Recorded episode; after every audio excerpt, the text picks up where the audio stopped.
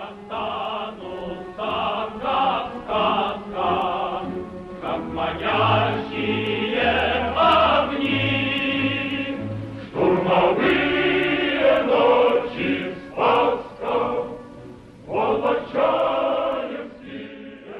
«Волочаевские дни» – так называется наша зимняя рубрика. Она посвящена столетию боев на плацдарме Сопки июнь-Карань. Это территория нынешнего Смедовического района, еврейской автономной области. О событиях истории рассказывает краевед, учитель из села Волочаевка и хранитель школьного музея Алексей Зайцев. Алексей Николаевич, к рассказу об интервенции вернемся и сегодня о тех, кого называем калмыковцами. Калмыковский террор – это еще одна страница истории гражданской войны, которая дополнила всю ту картину ужасов, происходивших на территории именно нашей сегодняшней современной еврейской автономной области.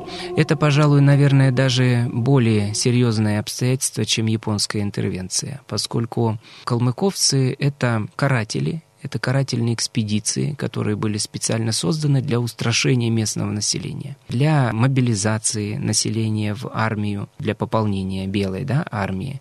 Поскольку он находился на стороне белых и поддерживался временным правительством Приморской области, естественно, что под эгидой и под руководством и интервентов, и тех временных правителей, которые были в Приморье во Владивостоке, он творил здесь бесчинство. Кто это он? это Иван Павлович Калмыков. Молодой достаточно человек, который объявил себя правителем города Хабаровска, который у нас возглавил уссурийское казачье войско с благословения атамана Семенова, который находился в этот момент в Забайкалье, в Чите, где Чтинская пробка и прочие все эти вещи, связанные с ним. Калмыков пришел на территорию Хабаровского края, непосредственно города Хабаровск. Э, это сентябрь 1918 года. И первая расправа его — это смерть венгерских музыкантов Мадьяр на Есть памятное утесе. Место. Сегодня, к сожалению, его нет, уже утрачено. Но вот расстрел этих музыкантов — это начало было, которое потом вылилось во что? Это экспедиции карательные по местным селам, по речкам, которые в основном находились. Это конные отряды, которые занимались пытками и зверствами над местным населением или над всеми неугодными угодными в том числе и над теми, кто уходил в партизанское движение, потому что при нем борьба-то как раз и началась, и формирование партизанских движений. Здесь ходил у нас по территории буквально до облучья от Хабаровска, если говорить о нашей территории, вагончик, желтый вагон смерти, как его называли, или гауптвахт атамана Калмыкова. Вот в нем проходили расправы над всеми неугодными, в том числе и над местными жителями. Кого где вылавливали, в каком пьяном угаре это происходило, это тоже все описано в воспоминаниях местных жителей. Не щадили ни детей, ни стариков, ни женщин. Существуют такие факты, описанные, например, житель Архангеловки Семен Седловский был захвачен на Тунгуске рыбалки, подлетным ловом занимался. На махалку, на рыбалку пошел. Они его выловили, вспороли ему брюхо, натолкали мороженых карасей и приволокли в деревню Архангеловку, это в 10 километрах от Волочаевки на левом берегу Тунгуски, и бросили посреди села, запретив хоронить. То есть, э, если кто-то притронется там к нему, или начнет погребение осуществлять, то будет наказан. Когда Шевчук напал, например, на станцию Ин, и расправу учинили они над японцами, неожиданно истребив там их достаточное количество. Шевчук а, это вот Да, Иван Павлович, отряд. партизанский отряд угу. тунгусский.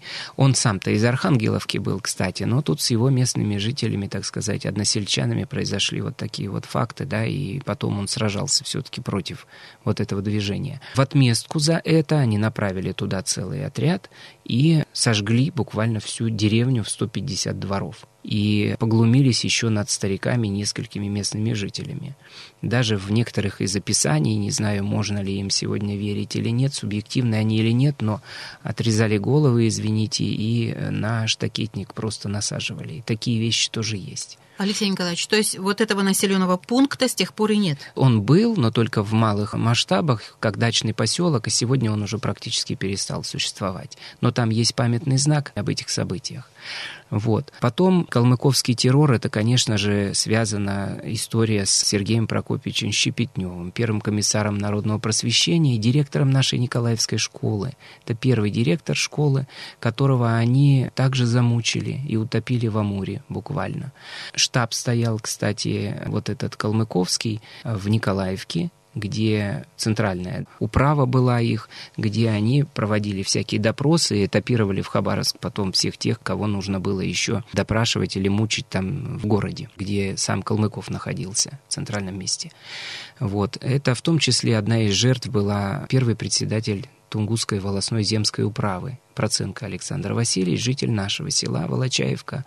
За его походы по местному населению, Тунгусская волость – это весь Медовический район практически, и плюс еще часть Хабаровского края была. Он проводил сходы местных жителей и говорил не давать упряжь, не давать молодых парней в армию Колчаковскую. И за это они его настигли в селе Калиновка, Хабаровский край сегодня, за Тунгуской, и зверски буквально расправились. Также долго, два дня практически мучили и впоследствии изрубили на части и бросили в тайге в нескольких километрах от деревни, запретив также местным жителям хоронить.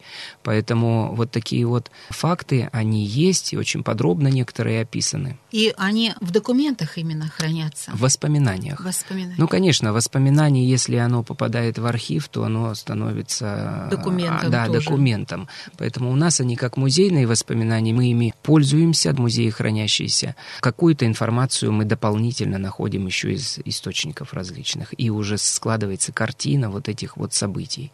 Связаны очень много негативного с николаевскими жителями, именно калмыковский террор, то, что происходило. В итоге, когда движение окрепло, партизанское, появилась народная революционная армия, японцы ушли за нейтральную полосу в Приморье, а Калмыков бежал по Уссури и ушел в Китай.